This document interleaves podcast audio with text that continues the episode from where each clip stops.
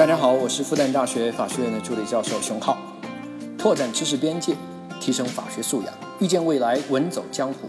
来到屌丝法学，你就是法学达人。你好，欢迎来到在喜马拉雅独家播出的《屌丝法学》，我是知心。上一期我们说到联合国关于人的克隆宣言，要求成员国要禁止一切形式的人的克隆研究。作为安理会五常之一的我国，坚定地投了一张反对票。当然，不止我们，五常里面英法也都投了反对票。这一波操作给个好评。为什么好评呢？你听我慢慢道来。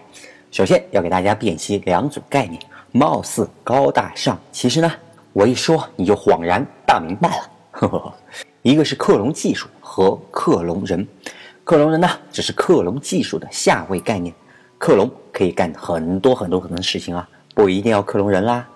另一组概念呢是说生殖性克隆和医疗性克隆，主要区别呢看目的喽。生殖性克隆如字面就是为了创造新的生命而去克隆哦，而医疗性克隆。目的很明显了，就是为了治疗大家喽。当然，二者之间是有交叉的，这也是比较麻烦的地方。之后我们再说。好，辨析了两组概念以后呢，后面我们就好说啦。对于我们没有宗教信仰的大多数中国人来说啊，大家只知道克隆研究人那是有违伦理啊，会侵犯人权，会造成社会的严重的混乱。盲目反对的人，我估计是科幻片看多了。我以前也是这样。如果你要追问违背了什么伦理，侵犯了什么哪条人权了，会造成具体的什么混乱，你会发现他们根本答不上来。好，咱们先看一下相关的规定啊。关于克隆人的研究呢，在国内主要有三个东西管着，一个是赫尔辛基宣言，第二个呢就是人体生物医学研究国际道德指南。哎，这两个基本上是都在说人在被作为实验对象时候的事儿。对于克隆人这事儿啊，非常具体的克隆人这事儿，基本上没有说。那第三个呢？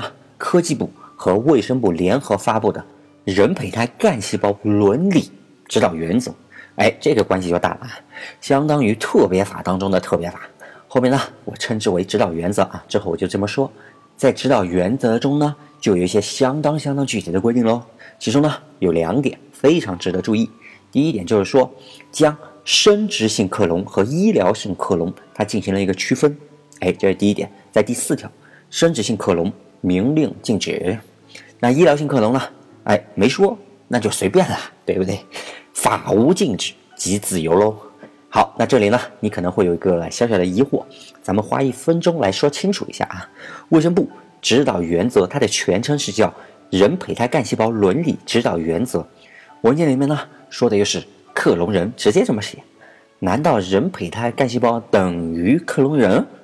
好，胚胎干细胞那是基础材料了，能干的事儿那是多了去了，不一定要克隆人，对不对？就像我之前给大家辨析的第一组概念那个样子。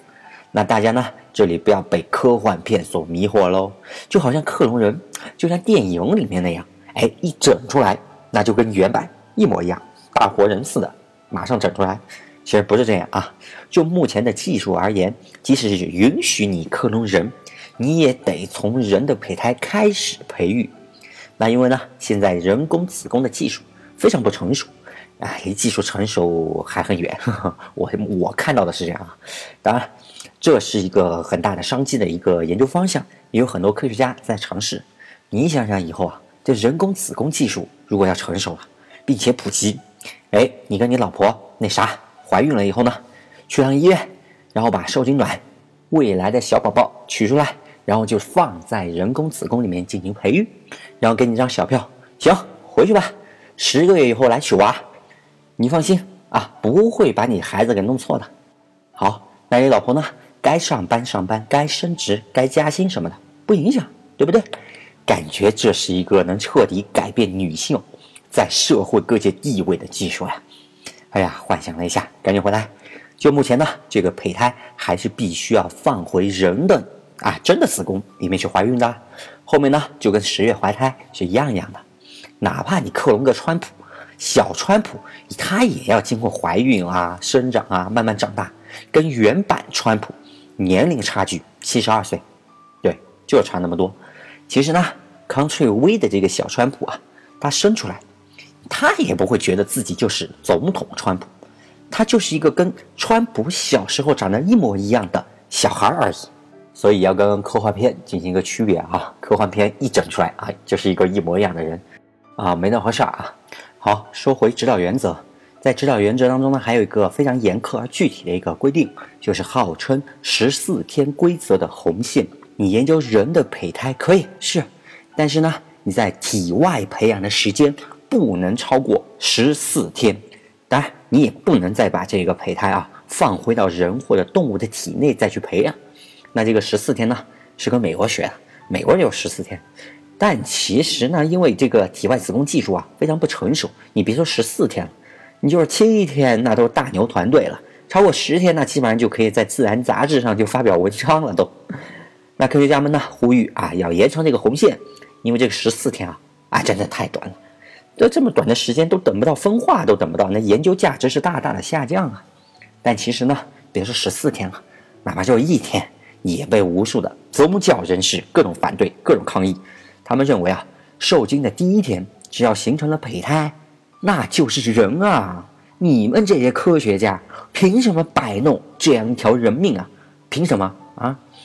其实啊，我倒是觉得这些宗教人士啊，如果要是反对科学家摆弄胚胎的话，我倒是觉得他们更应该去反对一下允许堕胎的州政府或者医院，哎，对不对？因为堕胎啊，可比倒供这个胚胎那可残忍的多得多呀，对不对？说起这个摆弄生命嘛，按照他们的逻辑啊，哪怕是父母，也不能任意处置胎儿的生命，尤其是月份比较大的胎儿，啊，有的州啊六个半月那都是可以允许堕胎的，那会儿的胎儿啊，那是标准的已经有人形了，好吧？每次说到这个高月份的引产啊。我的脑袋里面啊，我就想起，我就浮现出以前看过的几幅引产的示意图，还是比较大的这个孩子，哎呀，他直接就是把钳子那就伸进去，把胎儿那个头给捏碎，然后一点点的撕扯出来，哇天啊，不行了不行了不行，那个画面极端不舒服。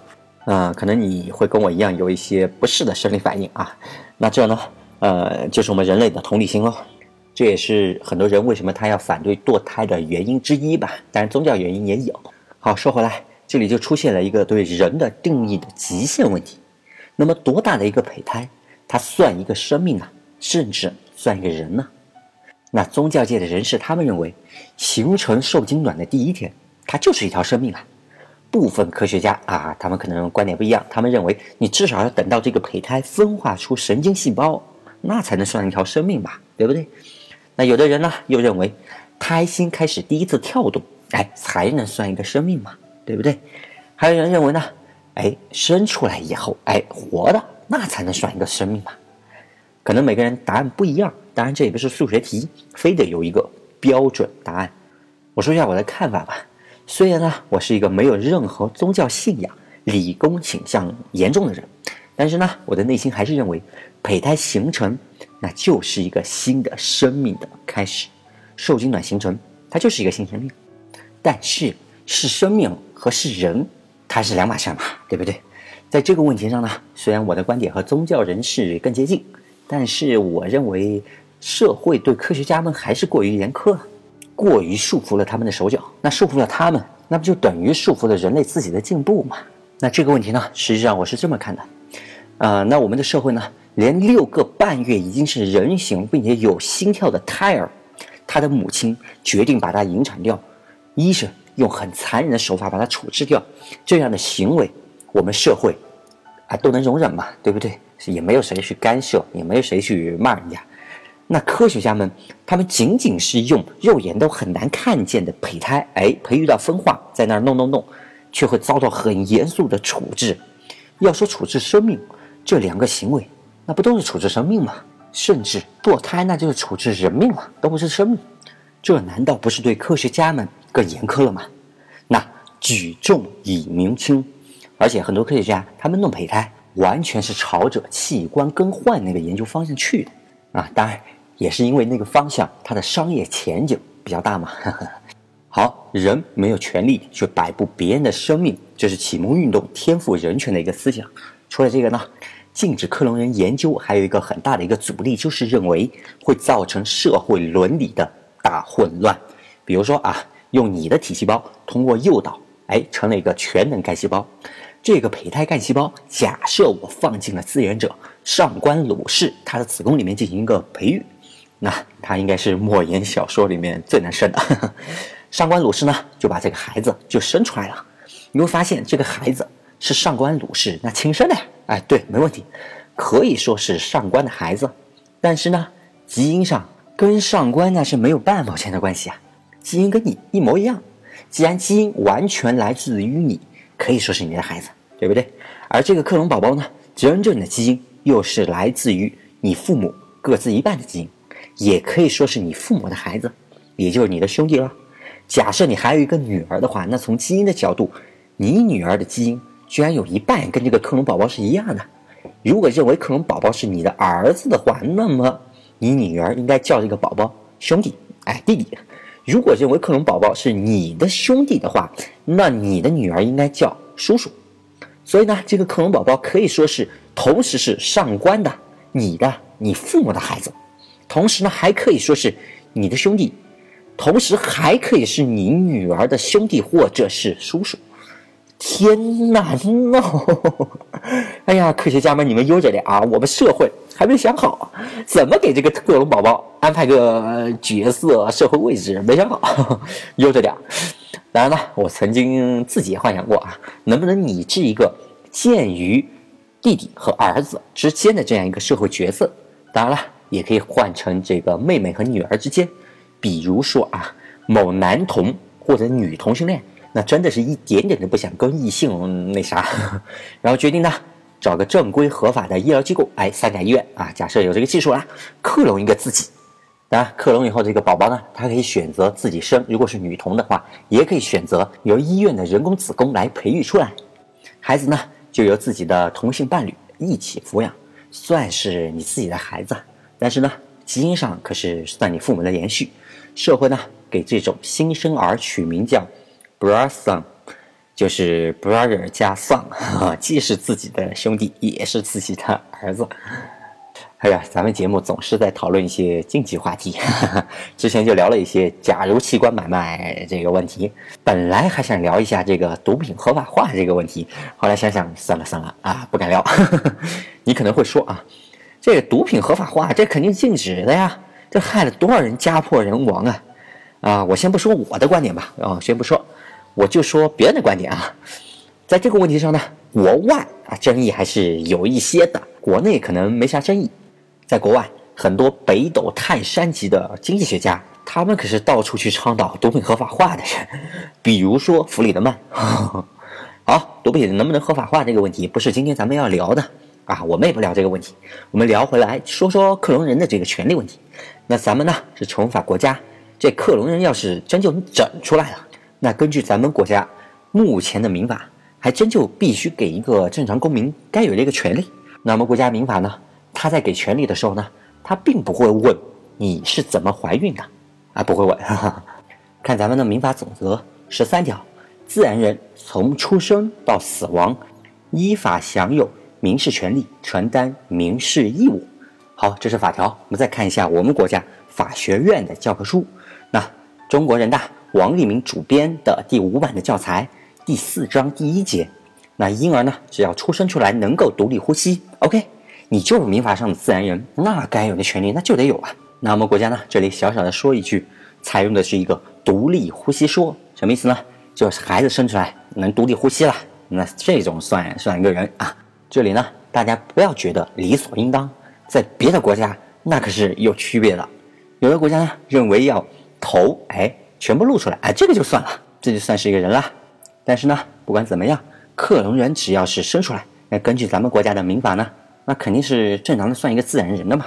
虽然这个“自然人”这三个字可能有点争议，但是它的方式，前面的方式是完全符合你的这个组成要件。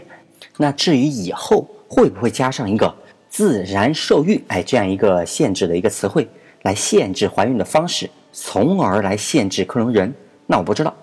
但我估计啊不会加，因为现在很普遍的这个试管婴儿体外受精，然后再胚胎移植，这可算小手术啊，这能算自然受孕吗？当然，现在主要的问题是对科学家研究阶段那就禁止啊，还没到生的那个阶段啊，想远了一点啊。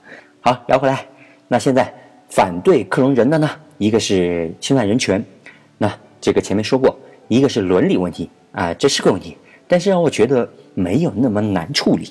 还有一个就是尊严问题，这个我不太能感受到。一个人克隆人，他生出来了，人类感觉尊严就受到侵犯了，这我不是能很深刻的这个体会到，呃，恕我愚钝啊。那如果听众能体会，可以留言点拨一下。其实吧，我倒是觉得人们过分的高估克隆人出来以后给人类带来的混乱的程度了。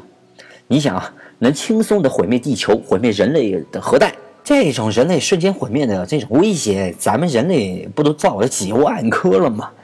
克隆个人出来，社会就各种混乱了。我倒是觉得过于高估了啊！我真心不相信这个社会能混乱到哪去，顶多是一帮人吵吵架而已。这就是我认为最大的混乱了。好，咱们花了两期节目聊了一下我对克隆人的这样一个看法。当然，节目内容当中的一些非常好的一个工具，大家一定要学会，并且拿去用啊，非常好用。比如说前面说到的一个举重以明轻，非常好的一个推定的一个工具。好，今天呢节目就到这里，感谢你的收听，能听到最后的都是真爱。我们下期再见。How do I love you? let me see. I love you like a lyric love melody. Baby, completely wrapped up in